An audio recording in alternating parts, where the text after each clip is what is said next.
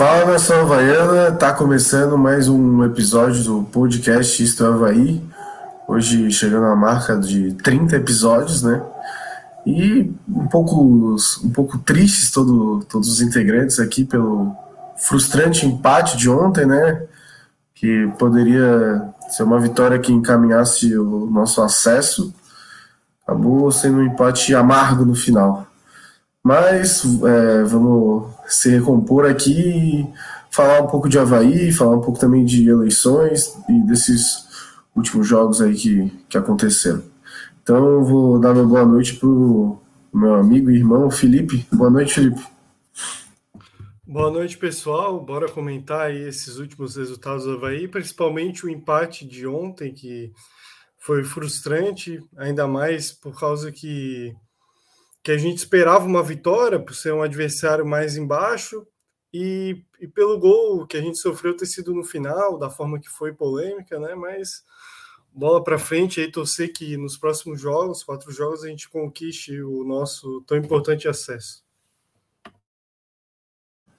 É isso aí. E tô com ele aqui também, Gabriel Takazaki. Boa noite, Taka. Boa noite, pessoal. É, ontem foi difícil, né? É, todo mundo saiu frustrado da ressacada. Eu mesmo peguei o carro, saí corrido de lá. Não queria mais nem saber de futebol. Até me prometi que até segunda-feira não ia ver mais nenhum jogo. É, é, complicado, né? O Havaí já tá seis jogos sem jogar bem. O último jogo que a gente jogou bem foi contra o Botafogo. O resto a gente conseguiu ou vitória com um gol chorado é, ou a gente empatou, perdeu, né? Tomou virada aí também. E ontem foi mais um dia que a gente teve isso. Mas fora esse porém de ter jogado mal, a gente também não merece perder um gol roubado no fim, né? É, contra a gente, todo mundo olha a VAR, procura se o cabelo tá impedido, se, se o cara encostou com, né, sei lá, deu uma micro raspada na perna do outro, já é pênalti e contra e quando é a favor da gente ninguém olha nada. Então é mais uma coisa que a gente tem que se preocupar além do péssimo rendimento em campo que a gente vem tendo nos últimos jogos. É, é isso aí, tu comentou bem, né, cara? Parece que contra o Havaí ninguém, o VAR nem existe, né? Mas também queria lembrar a galera para ir compartilhando aí mandando para a galera vir participar com a gente aí, desopilar aí esse, esse empate lamentável aí no final. Mas voltando um pouco no que tu tava falando, cara, é, é, isso é uma verdade, cara. O Havaí não vem jogando bem, não é de ontem, né? E já faz muitos jogos que o time tá mal. Até, cara, o Copete, por exemplo, que para mim é um dos símbolos tipo, de melhor técnica do Havaí, né? Um dos jogadores mais importantes do elenco. Eu acho que ele tá mal, cara. Ele pode ter feito gol ontem, beleza, fez o gol em Pelotas, tipo, ele é decisivo, o cara é decisivo, não tem como. Mas ele, cara, ontem errando vários, tipo, não conseguia dominar as bolas, errando um contra um, que é sempre um forte dele. E quando ele acerta, né, sai uma jogada como a do gol. Então, tipo, o time todo acho que não vem jogando bem também, como tu bem colocou. E eu não sei se isso é também, às vezes, pela maratona de jogos que o Havaí tá tendo, né? Porque, porra, parece que o Havaí faz um jogo em cima do outro também. Né? Não, não sei também quem é que faz essa tabela aí, mas, pô, parece que o Havaí é o time que mais joga assim. E não sei, Felipe, o que, que, tu, que, que tu acha? Concordas aí com isso? Não, concordo. O Copete realmente ontem não, não fez a melhor partida dele, estava errando muito, mas vezes assim foi decisivo, fez um, um gol que para mim foi uma boa jogada, a jogada também do que o Jadson fez com ele, que depois o Lourenço perdeu, foi boa. Então, apesar dele não errar muito, ele também acerta. É um cara que a gente não pode reclamar. E eu acho que o Havaí perdeu esse jogo, principalmente pelo que fez no, no segundo tempo primeiro tempo do Havaí também não foi brilhante, principalmente na parte de, de marcação no meio campo. Acho que a gente perde muito sem o Bruno Silva, principalmente na disputa da segunda bola ali. O Vitória estava ganhando tudo, mas a gente criou mais chances. Teve aquela, essa chance que eu falei da jogada do Copete com o Jadson, que ele deu de calcanhar depois o, o Lourenço perdeu. E as alterações do Claudinei, eu acho que acabou matando o time do Havaí. Ele tirou o Lourenço e tirou principalmente o Getúlio, que na minha visão ele estava muito bem, estava brigando, incomodando a saída de bola do Vitória. Depois que ele saiu, os zagueiros do Vitória ficaram assim tranquilos para sair com a bola, davam muito ali para o Fernando Neto, que para mim foi o melhor jogador em campo, e o Vitória controlou fácil essa, esse meio campo, essa saída de bola e e cresceu e criou várias, várias chances, estava empilhando chances. E estava claro que, que o Havaí ia tomar um gol. A gente que assiste bastante futebol já sabia que, que é difícil um time aguentar uma pressão dessa. E, e não deu outra. No, no, praticamente nos últimos, no último lance ali, claro que teve mais dois, três minutos de jogo, mas o Havaí tomou o gol e fatalmente ia, ia empatar esse jogo. Ainda ficou no final. É, com medo de tomar outro ali, e eu acho que prova aí, pelas circunstâncias do jogo, ficou até barato. A gente poderia ter saído com uma derrota para o Vitória, o Vitória foi bem superior no segundo tempo, e a gente tem que se reerguer aí, principalmente para esse duelo contra o CSA, que vai ser um confronto direto, se o CSA ganhar, passa a gente, e eu acho que se o Havaí perder esse jogo, as chances de acesso, assim, vão para o saco, né, porque eu não vejo o Havaí com assim com ânimo para se reerguer depois disso. A gente sabe que no futebol tudo pode acontecer, mas pô, a gente jogar lá em Campinas com o Guarani, que vai ser um time que provavelmente vai estar tá na nossa frente se a gente perder para o CSA e lá e ganhar é, é difícil, né? É isso aí, tá, entrou agora também nosso amigo Lucas Jacques, queria dar boa noite para ele. Se ele também já falar um pouco do sentimento dele aí com esse empate de ontem que a gente estava. Não sei se tu já estava acompanhando aqui o que o Felipe estava falando agora, tu estava ali no background, mas boa noite, Lucão. Boa noite, Fernando. Boa noite, Felipe. Boa noite, Gabriel. Boa noite todo mundo que está assistindo a gente. É, desculpa aí pelo atraso, acabei me perdendo ali um pouco no horário, mas estamos aqui. Não, de, de boa, ontem, ontem também consegui entrar só no jogo aos 25 do primeiro tempo, por causa da fila que eu peguei que tava foda. Queria dar parabéns para quem marca um jogo 7 horas numa sexta-feira em Floripa. Realmente entende muito, pô. É verdade, verdade. É, bom, é, eu não consegui acompanhar muito bem o que o Felipe falou, mas acredito que a linha de pensamento que ele tem deve ser muito parecida com a minha, que é o acovardamento que o Havaí teve no segundo tempo, né? Uh, o primeiro tempo a gente jogou, claro, foi um jogo muito ruim de assistir para quem não, para quem acompanha futebol e não está envolvido diretamente com as duas equipes, os dois times muito fracos, mas eu achei o Havaí até assim, com uma intensidade de, de, jogo legal, assim, chegando bem, bem ao campo de ataque, tava tendo alguns buracos na defesa, tem um jogador do Vitória quase marcou no, no meio do primeiro tempo, mas a gente estava conseguindo jogar, assim, não estava so, sofrendo uma pressão, e o Copete foi curado para aquele gol, né, ele até perde o gol, mas a, a bola ainda sobra para ele, ele consegue marcar, e no segundo tempo a gente achou que o jogo estava ganho, parecia ficar tocando para o lado, as mexidas é, propondo um time um pouco mais é, para sair no contra-ataque, meio que chamando Vitória, mesmo Vitória não querendo é, é, atacar, parecia que os caras não estavam com vontade de fazer o gol. Vocês perceberam, o Vitória não faz uma pressão forte no Havaí, eles ficam rondando, mas não conseguem penetrar realmente a, a, nossa área. Por exemplo, contra o Cruzeiro, que a gente ganhou de 1 a 0 daí sim o Cruzeiro realmente estava pressionando o Havaí. O Vitória nem isso. E achou que ela, naquela falha do Yuri, que para mim, eu vendo do campo, eu não assisti no, no estádio, mas para mim não foi falta. O Yuri parece que dá uma derrapada e cai e o cara consegue fazer o gol no finalzinho dando esse banho e joga frio. É, eu, eu, acho assim, eu, é, eu, acho que foi falta, porque os árbitros marcam sempre falta desse tipo, né? É, principalmente na área quando é o, o time adversário, não quando é, é, pênalti, sabe? Quando é o defensor fazendo no, no, no, o atacante fazendo o defensor, eles sempre dão esse tipo de falta. Então, se eles dão essa falta sempre, tinham que dar agora, mas eu sou do pensamento se o Yuri tivesse na balada com um copo na mão, ele não ia cair daquele jeito. O cara empurrar ele, ele ia se virar e falar, oh, irmão, que tá me empurrando. Eu acho que ele deveria ter tentado ficar em pé. Eu acho que ele tentou ali cavar uma falta e se livrar. E se ele fosse um bom jogador, ele não ia precisar cavar falta, ele ia interceptar antes ou cometer uma falta no jogador do Vitória. Porque finalzinho do jogo, pega e agarra o cara, faz falta, dane-se. É importante é, é segurar esse resultado, né? Eu acho que o Vitória que até criou chance, cara. Principalmente o Fernando Neto deu umas bolas, é, chutou de fora da área. Eu, eu acho que o que para mim quando o Havaí começou a tomar essa, essa pressão, assim, essas finalizações do Vitória, eu já pensei, cara, vamos tomar um gol, algum, algum momento vamos tomar esse gol. porque o Vitória estava controlando muito o jogo, principalmente no meio-campo. E as substituições do Claudinei ali, é, o time morreu, principalmente o Serrato entrou mal e o, o Felipe Saraiva ali, ele entrou perdido assim. É, eu, como eu disse, cara, o Getúlio, ter, ter saído o Getúlio, o Lourenço morreu o time do Havaí. Se tivesse o Bruno ainda, talvez a gente, essas substituições não tivesse feito esse efeito tão negativo.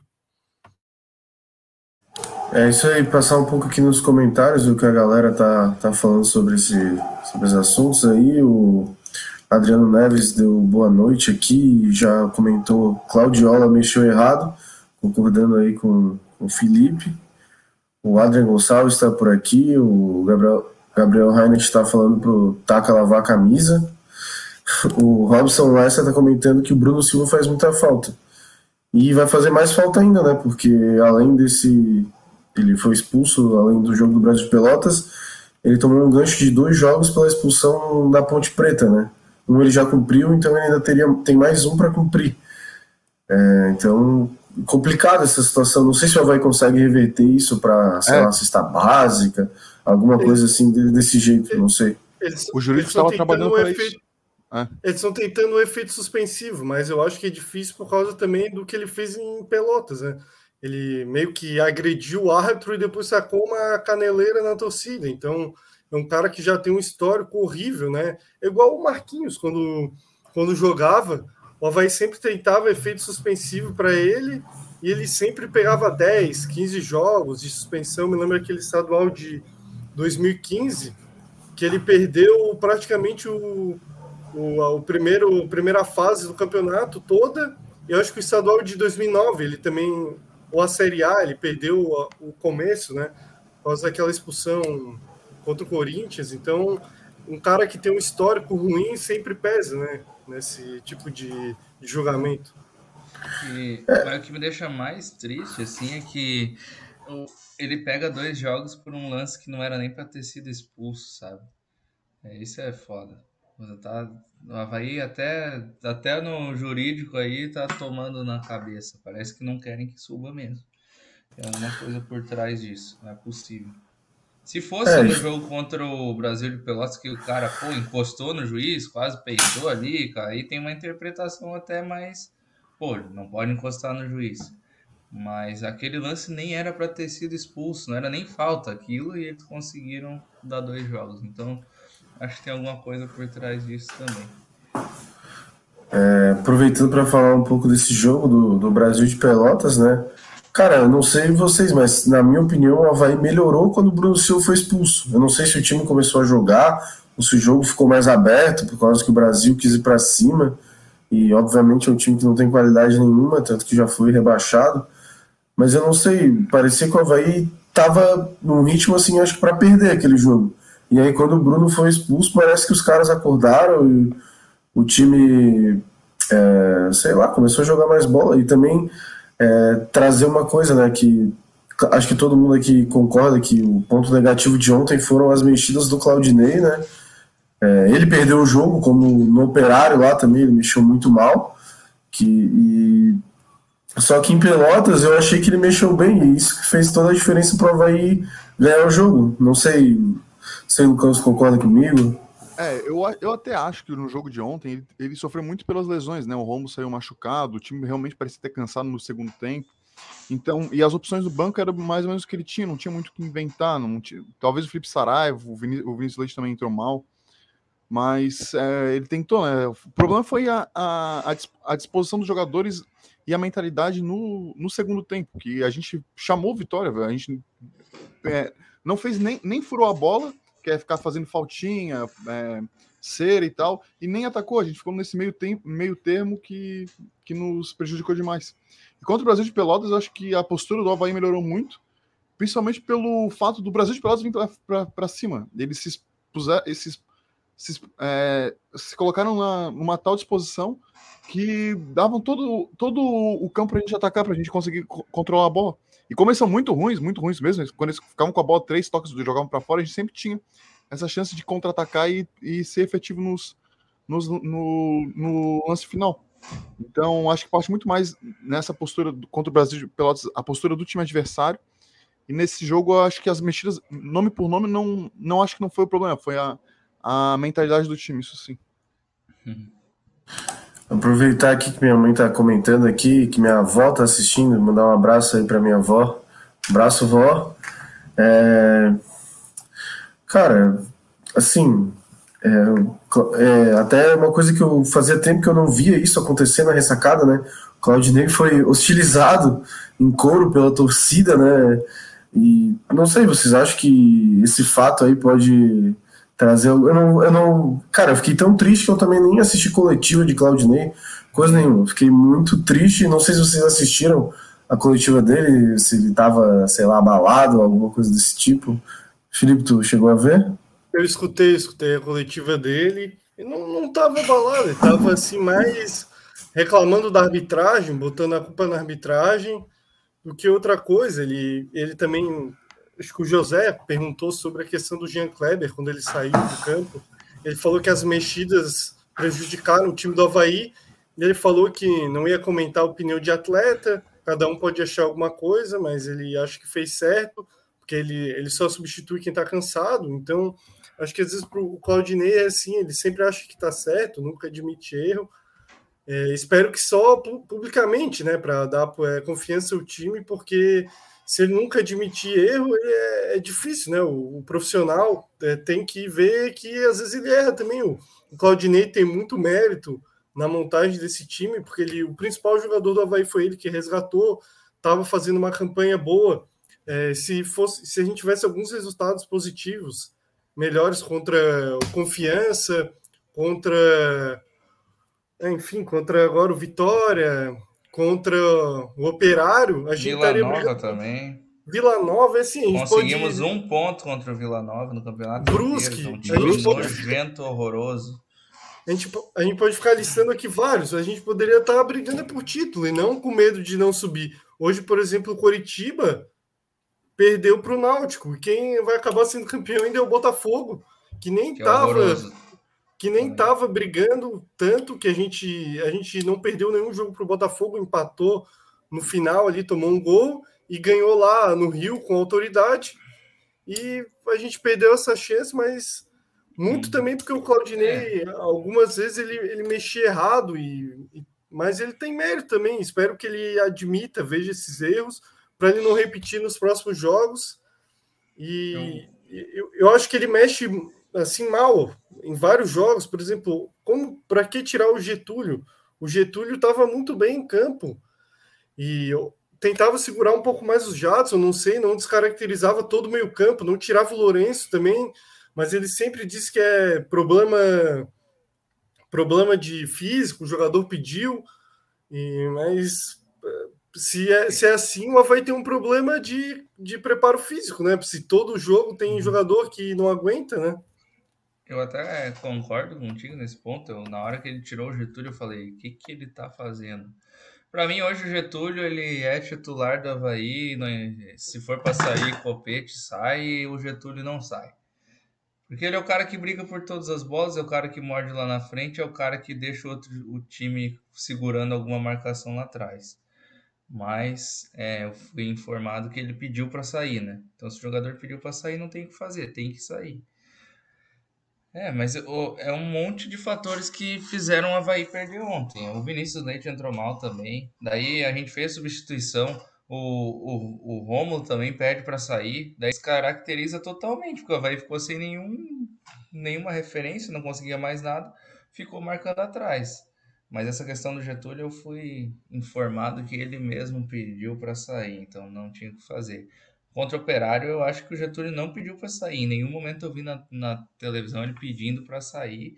E aí o Havaí tomou a virada logo depois que ele sai. É, é claro que a arbitragem tem culpa, mas o Havaí, para mim, ontem era até para ter perdido o jogo. E já não é o primeiro jogo que é para o Havaí ter perdido o jogo.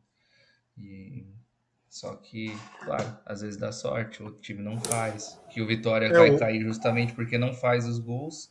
Fez no finzinho ali um gol roubado. Como sempre, né? A gente é roubado pelo Vitória. Acho que toda vez que eu vou jogar com o Vitória, eu já tenho a impressão de que eu tenho que segurar a carteira no meu bolso, que eu posso ser assaltado a qualquer momento. Mas é isso. É, e, outra coisa, só complementando dele ter tirado o Getúlio, é que ele deixou o Romulo em campo, o Romulo que fazia uma partida ridícula, horrível, muito ruim. O Romulo, desde que ele voltou aí de lesão, ele vem muito mal, fez um gol só contra Confiança, e acho que ele precisa melhorar um pouco o físico, talvez ele pudesse ter sido colocado mais na Copa Santa Catarina, quando tinha para ganhar mais ritmo de jogo, pegar mais confiança, e ele tá, tá muito mal. Espero que ele volte para na temporada que vem ele consiga jogar mais, porque ele teve muita lesão. Ele deveria ter tirado o Romulo, ter deixado o Getúlio, que estava, para mim, um dos melhores do Havaí, estava brigando. Ele deu aquela escorada para o Copete, assim, incrível. Um cara que está brigando. É, assim, o Getúlio vive altos e baixos né, dentro do Havaí, principalmente essa temporada, mas agora ele está no alto, ele está jogando muito bem. Aí ele deixou o Romulo, que é um cara que tem histórico de lesão. Aí deu cinco minutos, ele pediu para sair, sabe? Não, não deu para entender realmente. Ainda mais porque o Getúlio pareceu tá, tá 100%. Até para colocar o. apresentar né, o Alexandre, que chegou um pouco atrasado também, aí, igual o Lucão, e agregar a nossa discussão aí, Alexandre. Boa noite. Boa noite, o meu áudio está bom? Eu não tive tempo de fazer o teste de áudio antes. Tudo certo. Perfeito, obrigado. É, dando os meus é, pitacos, eu concordo quando falam do Rômulo. Aliás, eu quero entender o que, que o Rômulo é. Ele é ponta esquerda? Ele é ponta direita? Ele é meia de ligação? Ele é centroavante? O que, que o Rômulo é? Porque ele não está rendendo na ponta esquerda, ele não está rendendo na ponta direita, ele não está rendendo como centroavante e ele não está rendendo como meia de ligação. E ele já foi colocado nessas quatro funções desde sua volta. Mesmo que não oficialmente, ele ocupou esses quatro espaços desde sua volta. Mal na ponta esquerda, mal na ponta direita, mal como centroavante e mal na meia de ligação. Então, essa opção por ele ao invés do Jonathan é muito discutível. Eu quero entender por que, que o Jonathan não está jogando, quero muito entender por que, que o Claudinei não põe o Jonathan.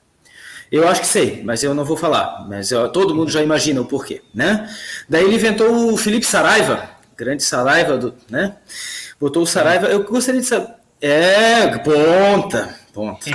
Eu gostaria de saber, eu gostaria de saber quantos gols o Felipe Saraiva tem na carreira dele que justifique no jogo pegado, que poderia definir o acesso do Havaí é, a colocação do Felipe Saraiva naquele momento do jogo. Eu gostaria de que o Claudinei me explicasse. Não, o Felipe Saraiva, porque o Copete, ele tem sete gols só no Havaí. Eu fiz seis, mas é sete. Sete gols que teve mais esse desse jogo. No Havaí, só no Havaí, o Copete, em 29 jogos, eu acho, já tem é, sete gols. Ele é o maior artilheiro estrangeiro da história do Havaí. E ele é o maior artilheiro estrangeiro da história do Santos o jogador que jogou Libertadores e bem, que jogou a Copa do Brasil e bem, artilheiro. No Havaí, o Copete tem sete gols. O Saraiva, que entrou para resolver, quantos gols tem na carreira inteira, em todos os clubes profissionais por onde ele passou? Quantos gols? Se o Claudinei me disser, não, Alexandre, ele tem 30 gols por tal time, ele tem mais 27 gols por tal time, beleza, no total ele tem 114 gols, por isso nós botamos Saraiva. Me falaram que ele tem 4 gols na carreira. 4. O Copete tem 7 só no Havaí. Cinco? Cinco na carreira. Ele, cinco gols. Na carreira, na carreira inteira de centroavante, de ponteiro, de atacante, de ofensor, ele tem cinco gols. O Copete só no Havaí tem sete. Só no Havaí tem sete. Então por que, que ele vai botar um cara que tem cinco gols na carreira? O Guri ele não tem 18 anos, 19 anos. Ele tem uma carreira, ele já passou por diversos clubes, ele tem cinco gols. É esse o cara, o Claudinei, que vai fazer gol no Havaí? Porque o Havaí vai ganhar de 1 a 0 até o final, todo jogo, pra gente, torcida ficar puta da cara, sabendo que vai tomar a porra de um gol no final, Claudinei. Pô, por que esse, o que, que justificativa? Eu, queria que algum repórter chegasse. Ô Claudinei, agora tu vai responder para mim, para todo mundo e para toda a torcida o porquê dessa tua escolha. Mas nenhum, nenhum repórter tem, parece, esse esse espírito de chegar para o Claudinei e dizer, dizer isso. Agora, explica o Saraiva, por quê? Quantos gols ele fez? Por que, que ele entrou? O que, que justifica, pô? O treinador tem que ser cobrado. Tem que ser cobrado.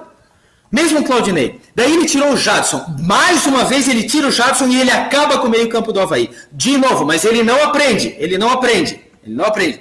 Eu pego um canguru Eu adestro o canguru, eu ensino um canguru, o canguru aprende. E o canguru aprende. Como é que um treinador de futebol não vê que ele tira o Jadson, ele acaba com o meio de campo, ele abre um buraco desse tamanho de novo, que nem ele fez contra o Operário. De novo, de novo. Daí botou o Serrato, que não marca o ofensor, que não marca a sombra, que não marca ninguém. É um volante que não marca. O, o Serrato não é volante.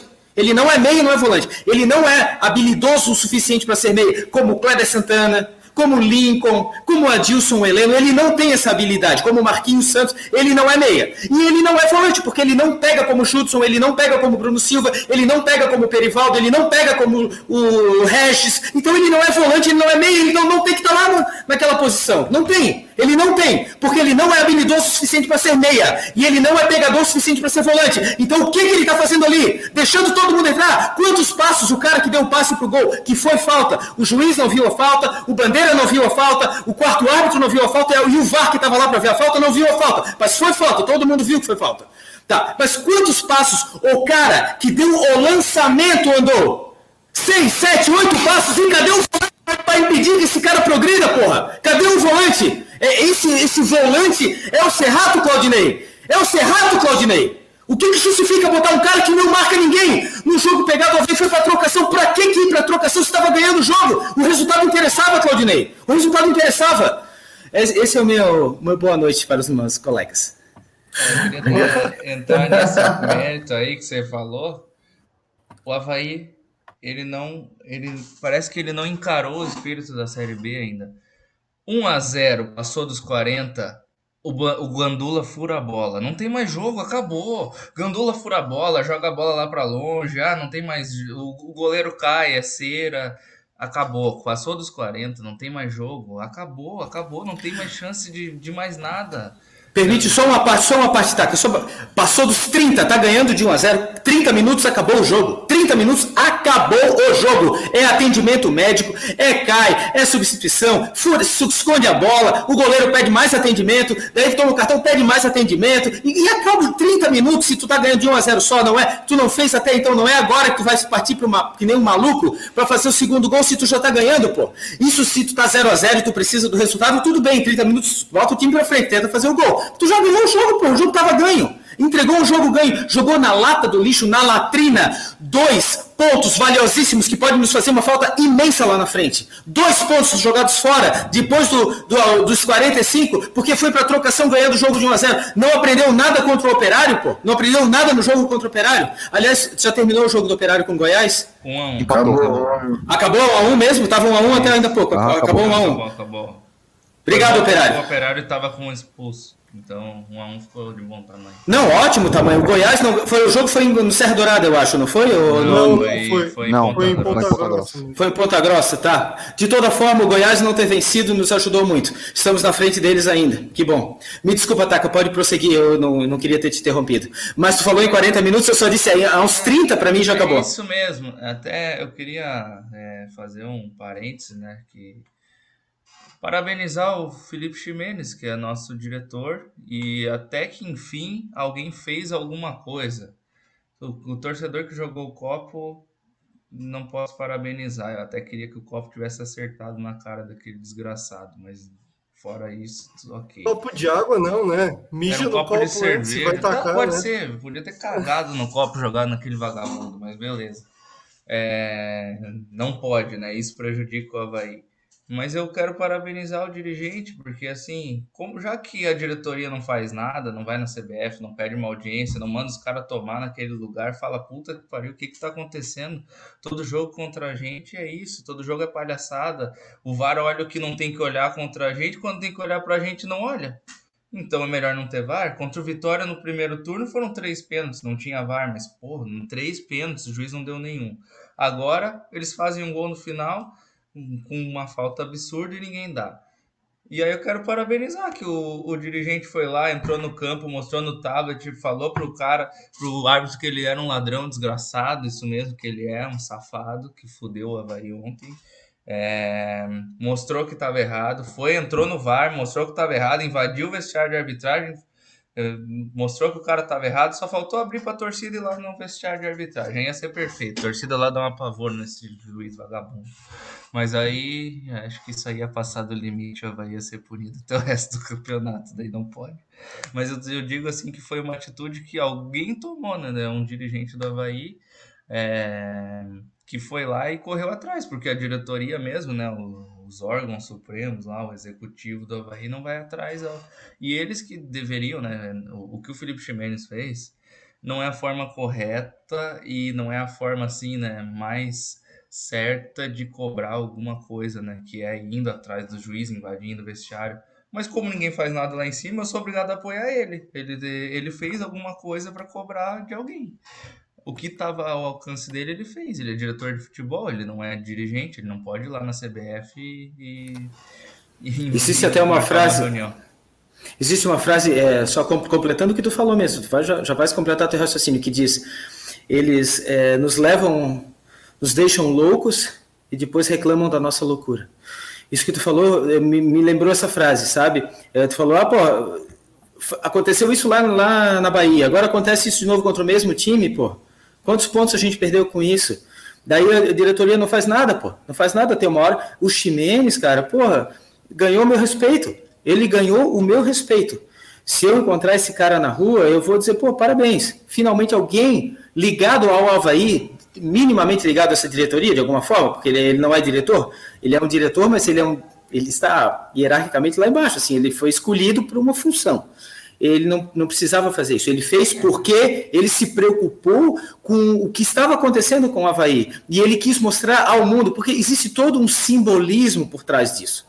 Quando todo mundo fala, quando está na súmula, e está na súmula, quer ver, o diretor Felipe Ximenes entrou na sala do VAR, mostrou o tablet, mostrou o erro no tablet, depois entrou na sala de arbitragem, pegou o tablet, mostrou o erro no tablet.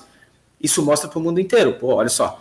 Agora não dá mais para fazer isso com o Havaí, porque ali tem diretor que vai encher o saco. Agora o carinho, o cuidado talvez seja outro. Tipo, porque antes, ah, essa diretoria aí pode. Não, não, ninguém ligava, cara. Agora talvez comecem a ligar, porque viram que tem alguém que se preocupa com o clube, que mostra que está preocupado. Eu não estou entrando no mérito se o que ele fez foi certo, se foi errado. Não estou entrando nesse mérito. Eu estou querendo dizer que a mensagem foi dada. Ali tem alguém que se preocupa. Alguém se preocupa com o Havaí dentro do Havaí. Agora, o Felipe Chimenez chegou agora e disse: não, alguém vai se preocupar e vai mostrar para o mundo que tem gente olhando o Havaí aqui dentro, tem gente preocupada com o Havaí aqui dentro.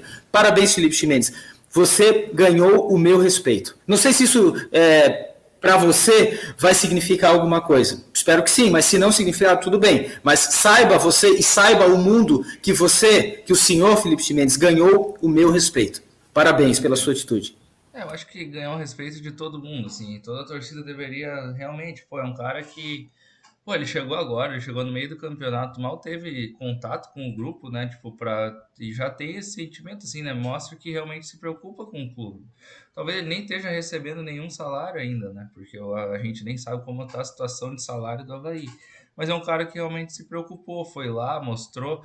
Pô, não é a forma de abordagem ideal, mas, pô, imagina se é um diretor de futebol de um clube, ele cuida do departamento de futebol o quem que foi prejudicado? O futebol do Havaí foi prejudicado ontem. Então ele foi atrás disso, ele foi, mostrou pro cara dentro de campo, mostrou pro cara dentro do vestiário, foi lá no VAR. É isso aí, tem que apavorar esses juízes mesmo, porque não é possível, sempre contra a gente é tudo. Eu nunca vi o, Co o Coxa tá ganhando de 1 a 0 e aí tem um, uma falta claríssima pro outro time, o outro time faz um gol e é, o gol não é anulado. O Botafogo eu nunca vi, só com o Havaí que acontece. Então, espero, pelo menos foi alguma coisa, alguém foi atrás, já que, é, como assim, como a diretoria não vai atrás, não marca uma audiência, não faz nota de repúdio, coisa assim, aí eu tenho que ver os jogadores todos postarem no story e o Havaí não se posicionou até agora. Pô, o Havaí nem tá junto com os jogadores, parece. Parece que o Havaí, assim, é um clube, pô, já que os, jogadores abraçaram a causa, a gente deixa eles lá. Botamos o clube assim, ah, tá, tá em época de eleição, aí a gente largou o clube às traças, ah, os jogadores façam a parte deles, a gente não tem mais nada a ver com isso. Pô, não é assim, né? Então, pelo menos o Felipe Ximenes está fazendo. Não é que ele, ele tá fazendo a parte dele, está fazendo mais do que ele devia, que foi lá cobrar os árbitros, que isso não é Ele está fazendo a parte. Ele, ele tá, exatamente, ele está fazendo a parte que quem, quem deveria fazer não fez. Até agora não fez. Até agora. Tava muito mole fazer isso com o Havaí. Muito mole. Todo mundo estava nem aí, pô. Foi o que, que, eles vão fazer? É o Havaí, é uma diretoria que não foi. Ah, é, é, ali tá, tá, tá, tranquilo, ali tá tranquilo. Agora não tá mais tranquilo. Agora não tá mais tranquilo, porque agora eles viram, putz, tem um diretor ah, lá dentro, o, né? o, cara enche o saco, o cara vai no VAR, o cara mostra que, que o juiz errou, o cara mostra que o VAR tinha que ter revisado aquele lance porque foi falta, e agora? Agora o carinho talvez seja outro. Agora eles viram, pô, ali tem alguém, ali tem alguém, ali tem alguém. E o, Felipe, o Felipe Ximenes é, falou isso, aqui tem alguém. Vou dar uma passadinha aqui no, nos comentários, o que a galera tá falando aqui. O, até o Taka tinha comentado se do Felipe Ximenes se tá ganhando salário não tá. O Robson Lessa tá comentando aqui que ontem, conversando com uma fonte de confiança no jogo, soube que o rombo no Havaí é gigantesco. Tem funcionários com conta de luz cortada, passando fome e com pensão atrasada. Jogadores ganham bem e se mantêm, mas funcionários estão lá passando necessidade. É, isso que é o preocupante, né? Além do, dos jogadores também, mas principalmente os funcionários do Havaí que, que pô, o cara ficar sem luz é foda e continuar trabalhando, né? É, o Robson Lessa também comentou que ontem o Lourenço jogou muito, Romulo horrível, daí o Marcelo Muniz falando Dai Alexandre, abração, hashtag fora Claudinei, Robson comentando, calma Alexandre, não vai infartar, Lucas Silveira, hahaha, o cara vai infartar ao vivaço. o Gleison de Quadros também, que tá sempre aí. É, Dali, rapaziada, muita calma nessa hora. Curitiba perdeu, Goiás empatou agora e o Botafogo perde pro Vasco amanhã. O que isso quer dizer? Havaí campeão na última rodada com uma combinação de resultados o Claudinei bate Ronaldo, zero gols e tudo. Cara, acho difícil. Queria é, lembrar do, esse otimismo. Falta lembrar do CRB, né? Que ainda joga amanhã contra o a Ponte Preta fora de casa. Não é um jogo fácil, é. né? Mas se eles ganharem, eles encostam. Mas, bom, a rodada está ajudando, né? Parece que toda vez que o Havaí não se ajuda, a rodada ajuda. E o Havaí se ajuda, a rodada não ajuda. Então a gente fica nessa. Se continuar assim, a gente sobe, né? Porque quando o Havaí não se ajuda, os outros não ajudam. Então quando a gente ajuda, os outros não ajudam. O Lucas Silveira tá falando aqui. Isso aí tá me lembrando o auge do debate diário. Miguelzinho surtando depois de uma derrota do Havaí. Galera comentando sobre a entrada do, do Alexandre aqui. Calma, Miguel. Aí o Robson lança um chá de camomila para ele se acalmar aí. É... Ah, o Marcelo Muniz está trazendo um ponto aqui que ele não entende a escalação do Jadson, não está rendendo. É... Vai lá, Alexandre.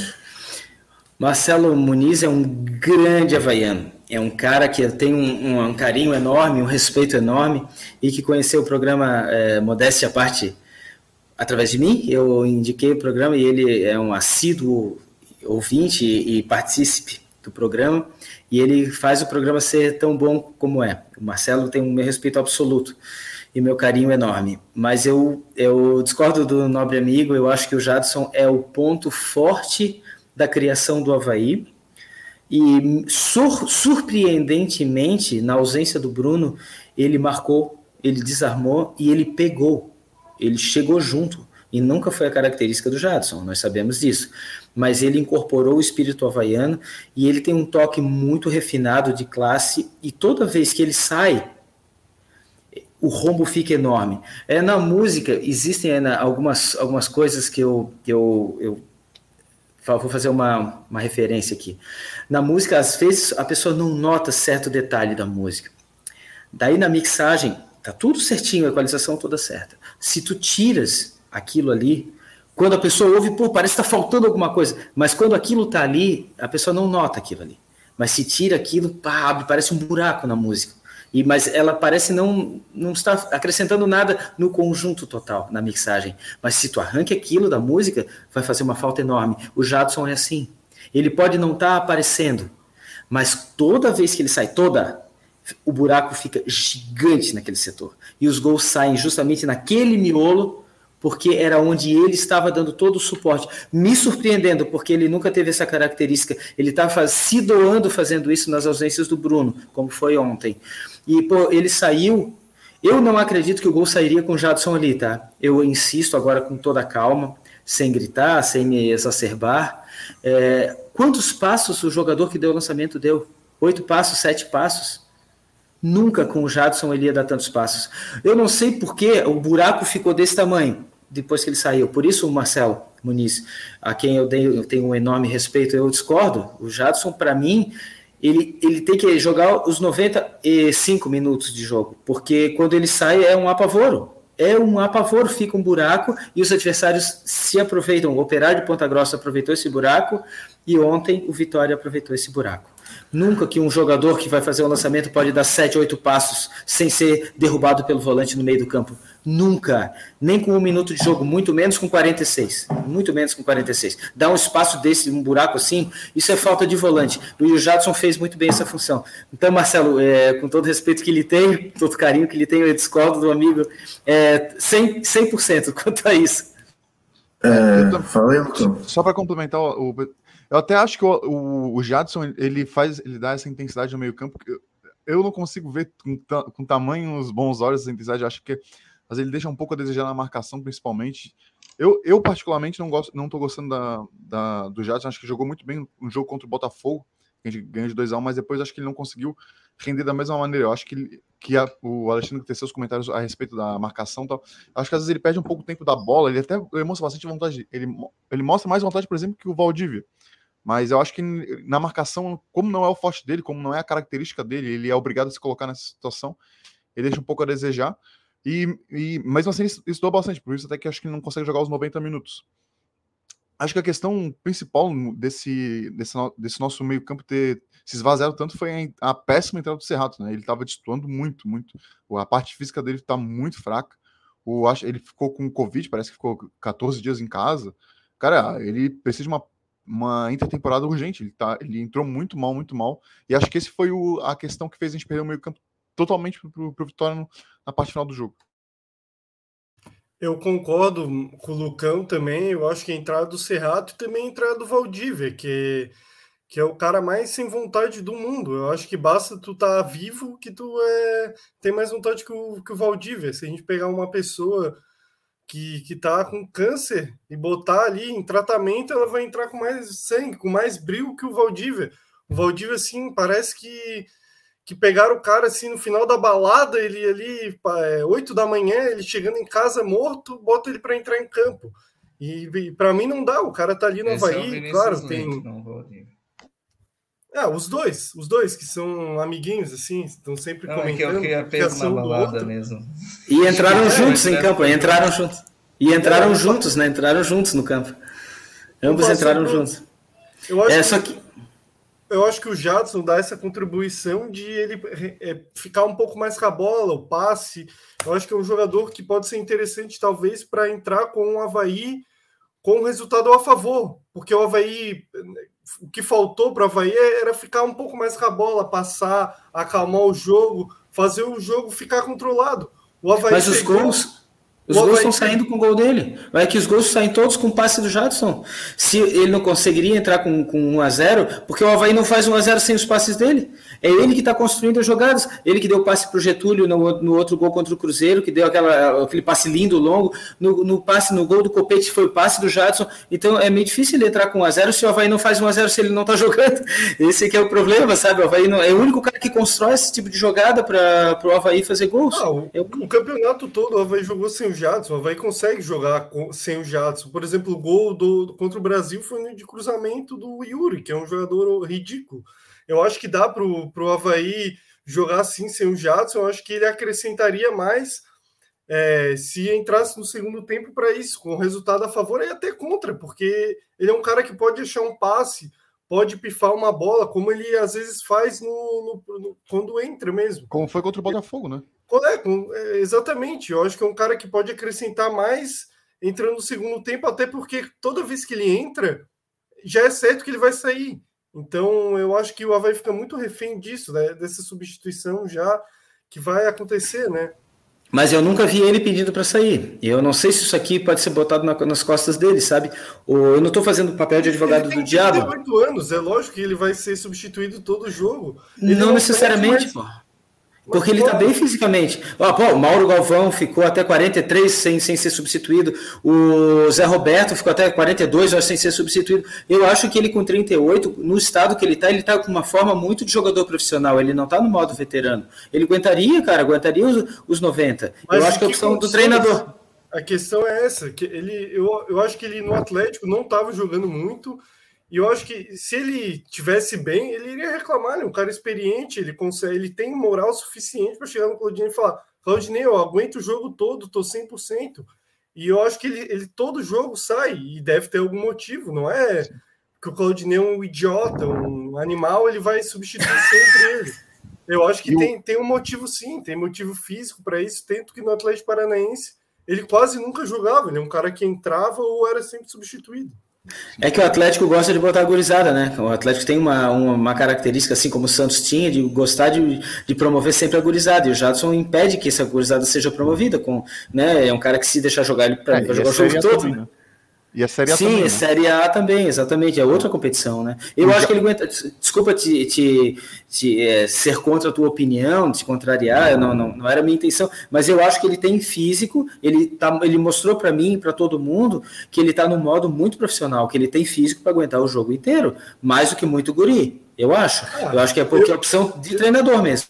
Eu confio mais na, na, no Claudinei, na percepção também dos profissionais do Havaí, no que assim, na, na tua visão, né? Eu, eu acredito que ele, ele é substituído até porque depois ali no, no final ele já não estava rendendo, já não estava dando tanto combate, ah. já não estava participando tanto do jogo.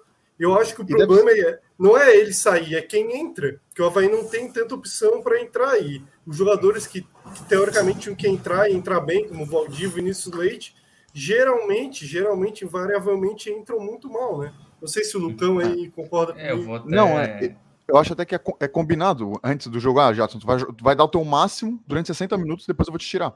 Isso tem quase certeza que é combinado com o Claudinei. Sim. Ó, tu vai se matar nos 60 minutos, pode ter certeza que tu não vai jogar o jogo todo. Mas só essa questão do, do preparo físico, cara, o Jadson se arrastando em campo é, é melhor do que o preparo físico que o Cerrado entrou, cara. Que o Cerrado, sério, assim, a gente ficou nesse tempo de pandemia, desde essa volta eu nunca vi um jogador tão fora de forma, tão, tão fora de uhum. ritmo de jogo, assim, ele, ele não tá gordo, ele tá só com um ritmo de jogo muito, muito, muito mal. Então, se fosse pro Jadson ficar lá é, dando piquezinho, beleza, mas, porque o Cerrado entrou muito mal. Mas com certeza é combinado isso, porque até porque o Jadson não ia se matar sabendo que ia jogar os 90 minutos. Ele sabe que ele se mata porque ele sabe que joga só, só uma hora só, só 70 minutos no máximo. Então ele consegue entregar tudo que, que, tudo que o físico dele permite nos 60 minutos sem ficar se dosando. Ele sabe que não vai até o final. Eu, e eu acho que é até melhor o Jadson 100%, 60 minutos, do que ele se poupando em 90. E daí ele consegue acrescentar o tanto que ele vem acrescentando em alguns momentos, né? Até ia, assim, é, parece que o Jadson fez falta, mas quem fez mais falta ali na marcação do segundo gol foi o Lourenço, que teve que sair, né? Que o, o Lourenço que daria aquele combate, o, não seria o Jadson, eu creio. Naquele momento de jogo, eu não sei se o Jadson conseguiria dar aquele combate, mas o, o Lourenço tem certeza que seria o cara que estaria ali. O Lourenço acho que foi a maior perda, assim, no meio campo. E teria conseguido. Ali. É, teria conseguido. Sim, mas, mas o Lourenço foi por uma questão física, ele se machucou né? Ele se contundiu. Não, sim, sim, mas, mas o que a perda mas, foi maior. Não, entendi. Entendi, entendi. Só que eu acho que na ausência do Lourenço, com a experiência que a malandragem, a experiência que o Jadson tem, ele ocuparia aquela faixa de campo naquele momento em que o meia estava progredindo, impedindo que o meia desse um lançamento tão limpo. Porque se tu pelo menos fica na frente dele, já diminui, o lançamento ele não sai tão limpo, porque o cara vai ter que primeiro que desviar o olhar, porque ele tem um cara na frente dele. Depois que ele desvia, ele tem que se desvencilhar do cara, arrumar o corpo.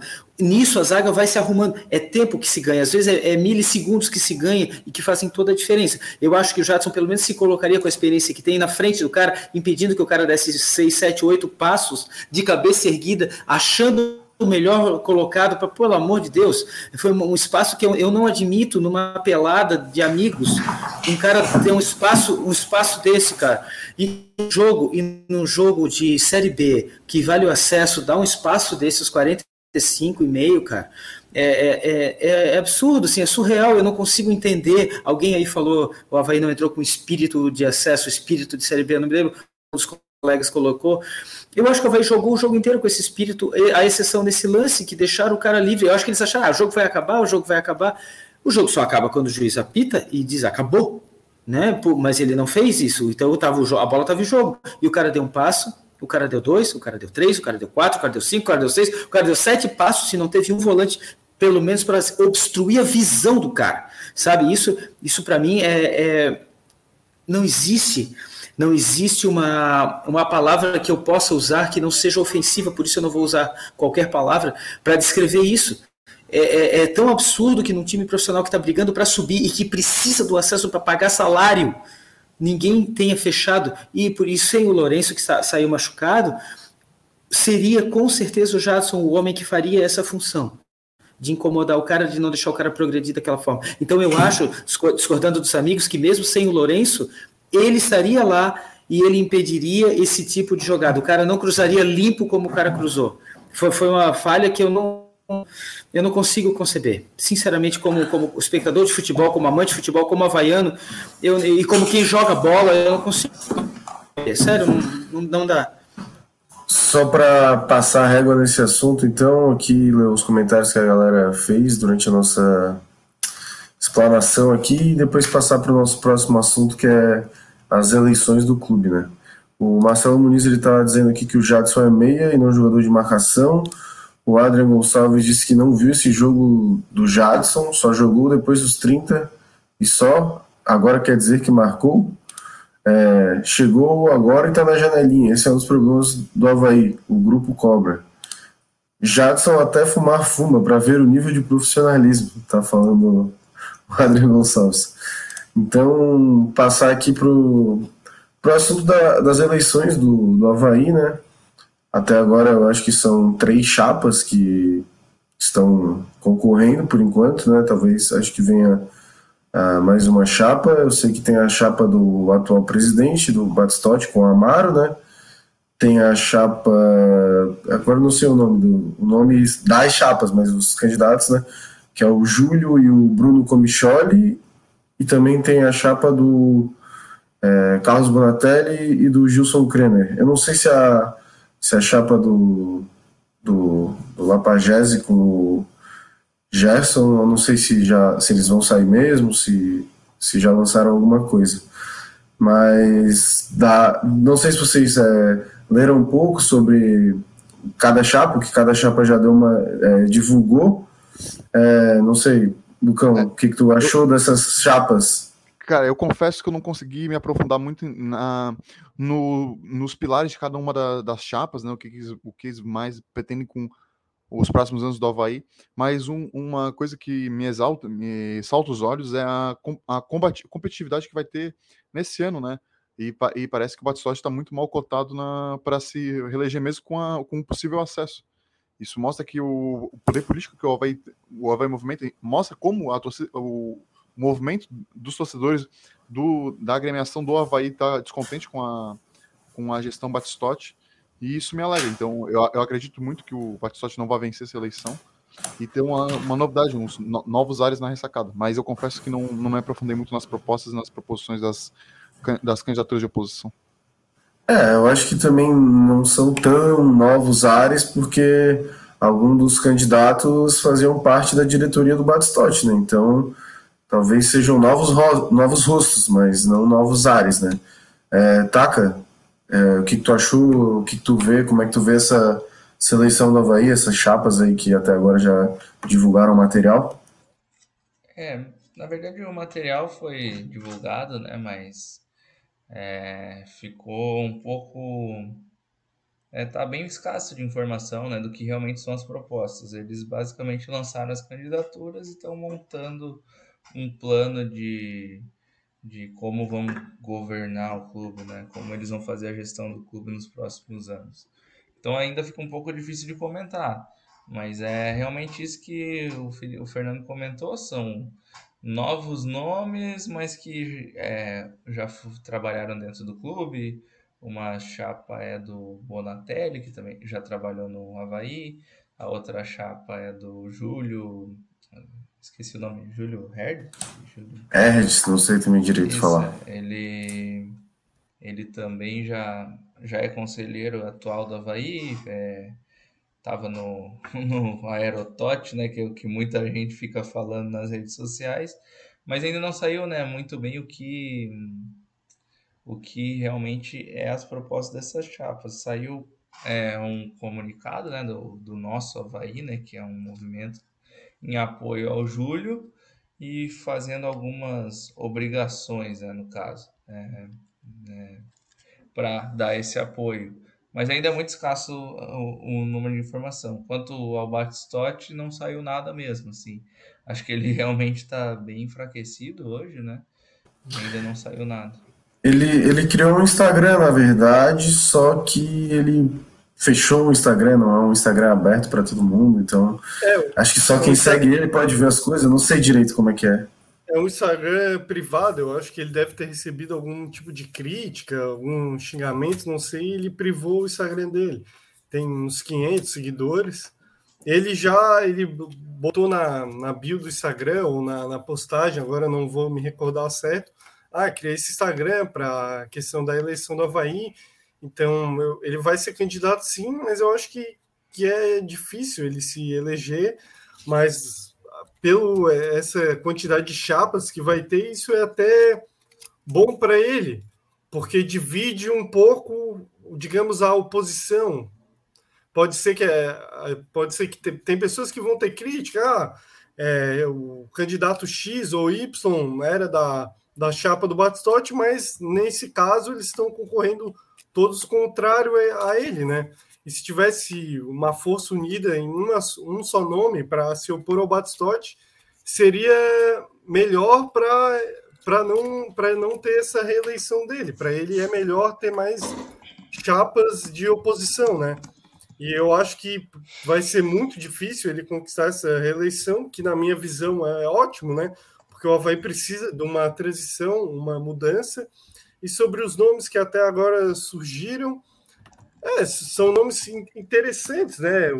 E principalmente o que eu me aprofundei mais foi do Carlos Bonatelli, pela, e eu gostei que ele já trabalhou com futebol, já trabalhou no Havaí, já trabalhou no Atlético Paranaense e trabalhou no Paraná. Então eu acho interessante ter um cara que já participou do meio, tem formação na área, né? É sempre importante ter um cara que não é só um político um cara que está ali ligado à vida política do clube, sim um cara que se preparou para isso, mas é ainda uma informação muito básica, ainda vão ter mais tempo aí para pra, praticamente um mês aí para a gente ver quem vai mesmo quem vai mesmo disputar afim com essa eleição, vão ter debates, eu acho que vai ser até legal a gente usar o podcast para isso, para convidar, para a gente saber mais sobre essas pessoas mas eu acho que, que é bom também, vendo por outro lado, ter tanta gente interessada em ser presidente do Havaí. Isso mostra que, que a torcida, porque todo mundo é torcedor, é, quer o bem do clube, né? Quer administrar o Havaí, tem gente interessada, né? Às vezes, como já aconteceu em outros clubes, ninguém quer assumir. No Havaí é diferente. Várias pessoas querem assumir e isso mostra a força né, do, do clube, só engrandece. Não, só um comentário rápido. É, uma coisa que ajuda muito é como a gente vai ter bastante é, oposição do, do, vencedor. Sempre, sempre tem uma fiscalização, uma fiscalização forte para que o, o, o, novo presidente não faça o, não borde e desborde jeito que ele quiser. Com essa oposição forte, com um, um ambiente político integrado, só tem a melhorar o Havaí. Então, isso com certeza tá, vai melhorar muito nos próximos anos. A gente sempre via o Zunino ganhando de lavado, o próprio Batistotti ganhando na última eleição de lavado. Então, a gente, pelo menos, mostra uma evolução nesse, nesse sentido. É, até uma das ideias que a gente tem é trazer os candidatos aqui, quem sabe fazer um debate, uma rodada de perguntas aqui com a, com a nossa audiência, perguntas nossas, e acho que vai ser bom para também conhecer cada um a fundo, né? Uma coisa é o que está escrito no papel lá, outra coisa é falar com o cara, né? Talvez seja um bom meio de informar a torcida, né? Sendo que a, a eleição vai ser em dezembro, né? E até dia 14 os, os candidatos têm que escrever a inscrever a chapa, né? Então vamos acompanhando sim esse processo eleitoral do Havaí, né? Que parece que vai ser o o maior processo eleitoral da história do Havaí, né? Muitas chapas, muita coisa envolvida, o Havaí é, querendo, querendo voltar para a Série A, é, com um novo presidente, com muita dívida, né? A dívida aumentando. Então, é, vamos, vamos sim acompanhar. Até o Robson ali estava comentando de é, que para a gente trazer o pessoal aqui, sim, a gente pretende trazer, Robson. Mas, é, Alexandre, queres falar alguma coisa sobre esse processo eleitoral, sobre as chapas?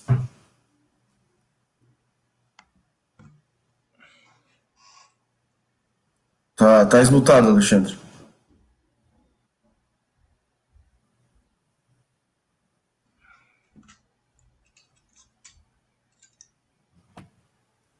sei se travou. É, eu acho que o Alexandre. Voltou, só que tá.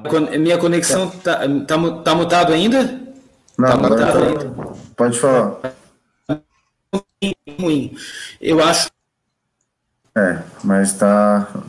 Deu uma travada ali. Tá a internet do Alexandre. A internet do Alexandre tá igual vai. No final do jogo aí tá, tá dando ruim. O, só que lá no comentário, antes da gente dar a passada para o nosso próximo assunto, né, o, o Adrian está falando que debate não é legal. Na opinião dele, seria mais proveitoso um programa para cada com perguntas pré-estabelecidas, até para a audiência do programa seria melhor. Cara, eu acho que pré-estabelecidas não. Quem sabe faz ao vivo, né? E vir aqui com a, com a respostinha treinada, pô, não tem graça. Tem que sentir a pressão, né? Até porque o primeiro seria beneficiado, né? E, é, e eu tem que ver, a gente vai convidar, tem que ver se vão aceitar. Eu é. acredito que o atual mandatário do Havaí não é, vai querer aceitar. Não né? aceitaria. Né? E eu e também. Eu... E eu também acho que daí é fácil. Ele não libera, não liberou, por exemplo, o diretor do Havaí para participar aqui e depois querer vir aqui é, conversar com a gente, né? Eu acho que na hora da eleição é fácil é, vir e querer ser amigo de todo mundo, né? O, até o Adrian está comentando aqui, imagina a gente, eu e o Felipe aqui de terno e gravata me, é, mediando um, um debate. Não, não, a gente vai, a gente vai fazer camisa de camisa do Havaí, Havaí mas... Camisa do Havaí, né? Terno e gravata. Mas, aproveitando então que passamos por esse assunto, né? Queria dizer que a gente vai trazer todo o programa agora, a gente vai falar sobre sobre a eleição do Havaí e tudo que envolve isso, até para não é, acompanhar mesmo, para todo mundo ficar sempre bem informado, para poder chegar lá no dia e votar com consciência. Então, queria passar para o nosso próximo assunto, né, que vai ser o jogo de segunda-feira, né, às 8 horas da noite, contra o CSA. É até o motivo do nosso podcast estar sendo hoje, no sábado, um dia atípico para a gente, né? que normalmente é segunda-feira às 9 horas, só que dessa vez o Havaí vai jogar às 8 horas, então não vai ter como fazer podcast. Então, é um jogo que, cara, se já era importante, né, antes desse, desse último empate, agora passou a ser o jogo do ano, acho, para o Havaí, né? Até o Robson estava comentando ali que se o Havaí não subir é caso de falência. Então, cara, é um jogo que. O famoso jogo de seis pontos, né? Não seis pontos, acho que é o jogo do acesso, praticamente, sim. Eu, eu tenho até a opinião que se o Havaí não subir esse ano, ele vai ser rebaixado para ser o próximo, porque tem muita dívida, muitos problemas. Espero estar tá errado, que o Havaí suba e que se não subir também não caia. Mas eu tô também, igual o Robson, bem pessimista com relação ao futuro do Havaí.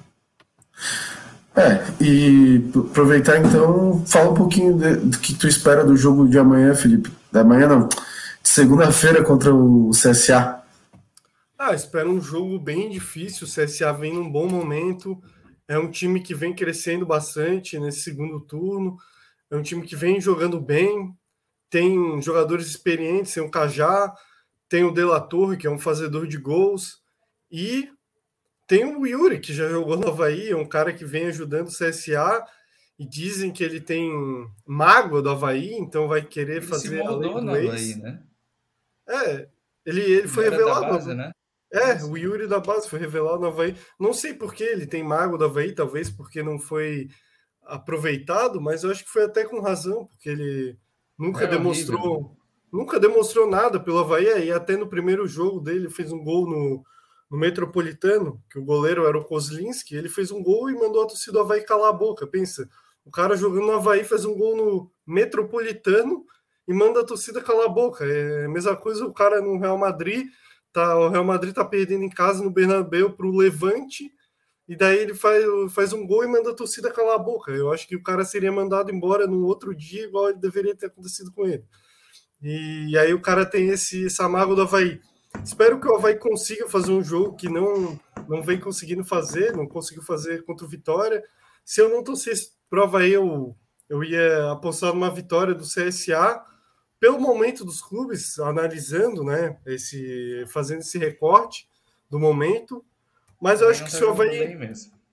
É, e, mas se o Havaí entrar com esse espírito de final, como foi contra o Cruzeiro, com essa garra, essa energia, se a torcida pegar junto, não ficar cornetando, como alguns fizeram nesse último jogo, com o jogo rolando, depois do jogo pode xingar, pode fazer qualquer coisa, mas entrar com esse espírito de apoiar o time, não pegar no pé de jogador X ou Y, dá para ver ganhar, assim, entrar com esse espírito, e principalmente se o efeito suspensivo do Bruno é, conseguir ser, ser feito, né? Porque é um cara que vai ser importante demais. Eu acho que eu vou já até abrir eh, para os palpites, né? E, a, e vou botar 1 a 0 para o Havaí, gol do Getúlio. Vou, já que estou com o microfone aberto, comentar esse jogo e também já dar o palpite. Vamos fazer o bloco junto, né? Já que a gente falou tanto de Havaí e Vitória, né? Que realmente o sentimento ontem foi horrível. Eu saí como se tivessem dado uma facada no meu peito do estádio, mais ou menos. Vontade era de morrer ali mesmo, mas vamos falar do jogo do CSA, que parece que esses são os jogos que o Havaí gosta, né? O Havaí não gosta dos times lá de baixo, ele gosta de ganhar dos lá de cima. Mas, bom, vai ser um jogo difícil, jogo pegado. A parte boa é que o CSA sabe que se ele empatar com o Havaí, não vale a pena. Não vale a pena empatar com o Havaí. Eles têm uma tabela ruim pela frente. E ele vai ter que tirar pontos de alguém que está do G4. Ele, é a chance dele de alavancar, né? De, de, mudar. Foi o que o Havaí fez, né? Contra, é, contra Botafogo, CRB e Goiás, né? Chegou e matou os três. Então a chance do, CRB, do CSA subir é essa. Então eu creio que eles venham um pouco para cima do Havaí, isso vai favorecer um pouco o estilo de jogo. Tomara que o Bruno Silva ganhe esse efeito suspensivo, até porque um julgamento de, uma, de, um, de um negócio que nem era para ele ter sido expulso, ele conseguiu pegar dois jogos. Então se ele tivesse sido, se fosse uma coisa que ele realmente vai ser expulso, ele ia pegar uns 15 jogos, eu acho. Ano que vem talvez ele não jogue, né? Porque ele encostou no juiz contra o Brasil de Pelotas. Então ele já vai estar com 15 jogos de suspensão para ano que vem. Mas, bom, vai ser um jogo difícil, espero que o Havaí ganhe. Eu até, não vou dizer que estou confiante, mas eu acredito até que consiga, porque esse é o jogo que o Havaí ganha. A torcida vai ter que ir, comparecer, empurrar, como fez contra o Vitória, como fez contra o Cruzeiro. Se o Havaí jogar mal, não dá de começar a vaia já cedo. O empate é ruim, o Havaí vai ter que ganhar o jogo, porque como não ganhou do Vitória, se ele tivesse ganhado do Vitória, poderia empatar com o CSA. Agora não. Agora ele empatou com o Vitória, vai ter que ganhar do CSA. Então, é isso. O meu sentimento é esse. Vou torcer pro Frigeri é, reembolsar né, todos os frangos que ele tomou. Reserva? Tá de Poderia. reserva lá. Tá de reserva? Por isso já? que o CSA tá bem. Eles botaram desgraçado, aquele Thiago só Rodrigues. fica postando story lá, então. Porra. É. Juntos. Então, o Thiago Rodrigues. Juntos por mais. Juntos por mais. Figueirense. Porra, outro cara horrível. Tomara que esse aí tome uns 5 frangos no jogo. Já facilita. Tudo que eu queria na minha vida era que o Havaí fizesse um jogo tranquilo, assim, ó, pum, 3 a 0 no primeiro tempo. Aí só fica festejando lá, o pessoal já começa a ficar bêbado, tudo se abraçando lá no estádio, uma beleza. Agora, pô, o Havaí é só jogo sofrido no último minuto goleiro tirando bola que ele nunca mais vai tirar na vida. E eu acho que vai ser desse jeito, mas espero que a gente ganhe. Vou abrir o palpite. É, Havaí 1 a 0 no CSA, gol do. Bom, vou no gol do, do Getúlio, vou dar uma moral pro Getúlio. Para mim, Getúlio é o cara que é o único cara que tá jogando bem nesse time do Havaí hoje. Não, não vou tirar o mérito do Betão, né? Porque o Betão ele sempre joga regular, mas o único cara assim que tá destoando, jogando bem, principalmente no ataque, é o Getúlio. Eu dar uma moral para ele, até porque ele odeia os times de Alagoa, eu acho. Tipo, toda vez ele faz um gol contra esses times de Alagoas. é a terra dele, mas ele quer acabar com aquilo. É isso aí, então. Lucão, queres falar um pouco sobre como é que tu acha desse. O que tu achar desse jogo do CSA aí, o teu sentimento? É, foi. Teve, tivesse uma queda aí, mas. É, aqui tá. O bom havaiano cai, mas volta, né? O meu roteador, acho que o cara que veio da net é, instalar, que trocou esses dias, acho que ele era figueirense, botou algum DNA figueirense nesse roteador, que acho que hoje é a terceira vez que ele caiu já. Mas é, cara, contra o CSA virou final, né? Virou, virou o jogo mais importante do ano de novo. É, o Havaí não pode de jeito, de jeito maneira nenhuma perder. Eu acho que até um empate não é tão mau resultado, visto que o Goiás empatou de novo. Então a, a disputa vai ficar realmente entre CSA, CRB, Goiás e o, e o Havaí. O, cara, eu acredito num 1 um, um a 0 assim chorado, cagado, né? que o Havaí faça o que não fez contra o Vitória, que é furar a bola, que é catimbar, que é dar porrada, tomar amarelo, fazer o jogo não acontecer e a gente conseguir trazer essa vitória que, se a gente vencer, eu acredito que daí sim o acesso está encaminhado. Se, se empatar é um bom resultado, mas se perder, daí fica bem complicado. É isso aí, então, é, Alexandre, discorra sobre esse assunto. Espero que a minha internet não caia. É, Taca, primeiro. Taka disse que gostaria de um 3 a 0 para o Havaí no primeiro tempo. Isso é, não existe com o Claudinei. Isso não existe. No máximo, o Havaí vai fazer 3 a 0 com o Claudinei contra um adversário que é freguês, assim, tipo Cruzeiro, que tá Vasco, que é freguês, assim. Daí o Havaí tá ganhando de 2 a 0 é, daí toma um gol, 2x1, um, o outro time vai pressionando, a gente pensa, porra, vai tomar um empate, vai tomar um empate. Aí no final, os 40, depois vai lá e num contra-ataque faz o terceiro. Nunca é aquele 3 a 0 tranquilo, tipo, ah, se tomar um gol, dois gols, dane-se. Não é. Com o Claudinei não é. Não, não vai. Eu, eu já parei de pensar nisso porque eu sei que o Havaí não me dá essa satisfação. Não, não dá essa satisfação para o torcedor. Eu gostaria muito. É, admiro muito a confiança de vocês, fico muito feliz que hajam é, torcedores confiantes para esse jogo contra o CSA. Depois do que eu vi da facada que o Vitória nos deu, né? Como o Taka muito bem colocou, meu sentimento foi mais ou menos parecido, de parecer que fui esfaqueado ali. Eu não acredito, eu concordo que o Getúlio vai fazer um gol, mas acho que o vai perder o jogo. Porque o Getúlio sempre faz gol contra times de Alagoas, é incrível, ele é alagoano, né? E sempre faz gol contra times de Alagoas. Eu acho que ele gosta de, sabe que a, a cidade para para vê-lo jogar, e eu acho que é um jogo que o inspira de alguma forma. Se o Bruno jogar, se conseguirmos um efeito suspensivo, eu acredito que jogando o máximo que o Havaí consiga, vai, vai conseguir um empate. 0 a 0 1 a 1 E se for 1 a 1 gol do Getúlio. Se o, o Bruno não jogar, eu acredito realmente numa derrota, infelizmente. Bom, é isso aí. O Bruno tem que ver então essa situação né, do, do efeito suspensivo. É, eu estava tentando puxar aqui a lista. Acho que também tem alguns outros jogadores que não podem jogar esse jogo. Se eu não estou enganado, acho que o Diego Renan tá fora. É, quem mais o aqui? O, o Yuri, o Yuri tá, tá fora e o Romulo também tá fora, né? É, acho que é isso, né? Eu acho até... E o Vladimir conseguiu tomar o terceiro amarelo sem nunca ter jogado. Isso também é uma coisa de, de absurdo. comemorar dentro de campo, né? Ah. O legal é que Mas... imagina se o Gladson tivesse feito cera, tomado o terceiro, o Vladimir tomado o terceiro, a gente ia jogar com o menino, o Claudio Vitor. Aquele, aquele horrível lá, o André. O André, o André. É, que no, no clássico aí do. No clássico ali do, do da Copa Santa Catarina comeu, comeu uma bola lá, né? Mas vou aproveitar também para dar meu palpite aí. Eu sou um pouco mais otimista, acho. 2 a 0 para o Havaí. Pô. Nós vamos jogar bem. 10 a 0 não. 2 a 1 porque todos esses jogos de decisivos o Havaí ganha por 2 a 1 pô. Entendeu? Eu, eu acho que o, que o Alexandre ele faz a famosa zica reversa. Ele vai lá fala que o Havaí vai perder para ganhar. Contra o Brasil, ele estava falando que nos me melhor cenário ia ser 3 a 0 para o Brasil. Então ele quer uma zica reversa. Eu lembro contra o Brusque também ele falou que ia ser 3 ou 5 para o Brusque, mas ela acabou empatando. Então eu acho que eu tô pegando aí essa, essa do Alexandre que ele fala um resultado bem negativo para depois o Havaí lá surpreender ele, para calar a boca dele e ganhar o jogo. Cada um com as suas estratégias, né? Vale tudo para vai ganhar. Né? O pessoal até ficou reclamando no grupo ali do podcast que eu também fico cornetando, mas eu não fico cornetando, só fico fazendo a psicologia reversa aí. Pra, pra, pelo menos se o Havaí perder, eu não me surpreendo, mas eu não acredito que o Havaí perde, eu tô sempre lá eu não vai o time, eu apoio. No máximo, é, reclamo do Vinícius Leite, falo que na Salt ele divide todas e no, no, e no campo não.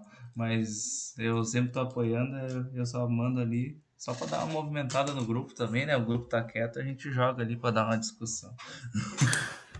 É, então eu queria também aproveitar para lembrar a galera que a gente tem o nosso grupo no WhatsApp, quem quiser entrar lá, o link está na nossa bio do Instagram, também dá o, uma moral lá no nosso Instagram, segue a gente. É, um comentário aqui, o Robson Lessa está falando que a Havaí joga bem contra adversários de cima. E o Samuel Moro Jacques está falando que todo jogo é o jogo mais importante do ano. E o Robson está cravando aqui que vamos ganhar do CSA e do Guarani lá. E para esse jogo o palpite também vamos é 2 a 1. Então. Eu tô, tô junto com o Robson aí no, no palpite. Então, cara, acho que passamos a régua né, no programa hoje. programa muito bom aí, com cinco cabeças pensantes e muito inteligentes, né? Então, queria aproveitar e abrir o espaço para a galera se despedir aí, já agradecendo todo mundo que acompanhou a gente até agora. Então, pode começar aí pelo Lucão, então. Bom, galera, é, primeiramente vou pedir desculpa por ter chegado um pouco atrasado, desculpa pela internet, mas foi um programa bem legal. Hoje, hoje a gente discordou, mais, discordou um pouco mais das ideias. Isso é legal também para trazer um, um, ambiente de debate.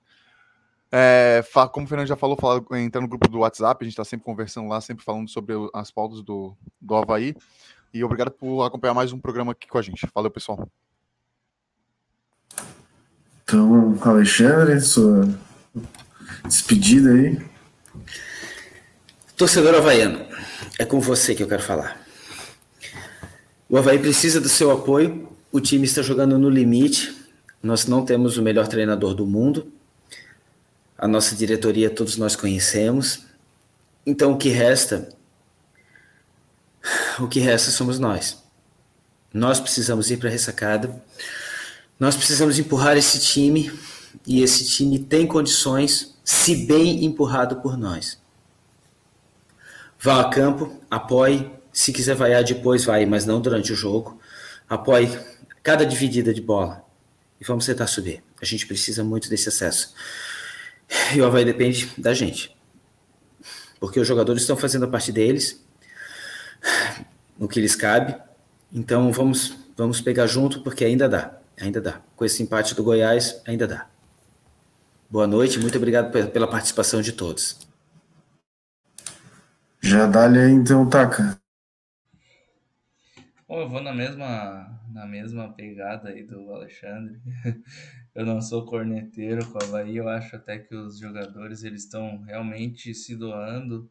Eu nunca, não vejo nenhum jogador assim dentro de campo. Nossa, esse cara aqui não tá se doando pelo Havaí. E a gente precisa realmente apoiar esses caras, que foram os caras que estão levando o Havaí até onde ele tá. É, possivelmente não sai da terceira colocação hoje, como o Goiás empatou e o CRB não passa a gente no número de vitórias, o Havaí vai entrar na próxima rodada na terceira colocação. Então, é, é tudo ou nada, é o jogo contra o CS, CRB, né? Não, jogo contra o CSA, lá é tudo em sigla, CRB, CSA. É, e é, o time precisa da gente, assim.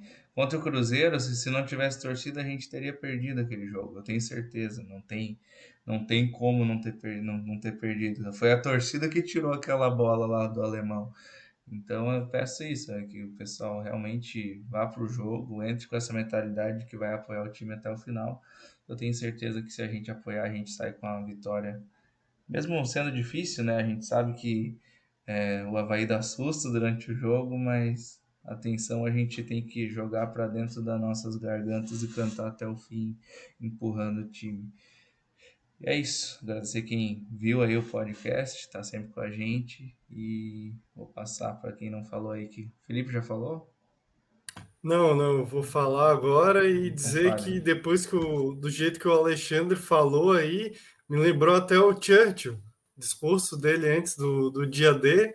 Eu acho que não tem como falar algo melhor, né? Só agradecer o pessoal aí que, que participou e vamos torcer, segundo apoiar o Havaí e também agradecer o Luciano, eu mandei o link para ele, ele é do grupo Havaí Minha Eterna Paixão, mandei o link para ele, ele agradeceu aí é, e falou que gostou da live. É isso aí, eu, a gente faz a live é, para a torcida, para telespectadores, para todo mundo gostar, a gente se divertir aqui, falar de Havaí.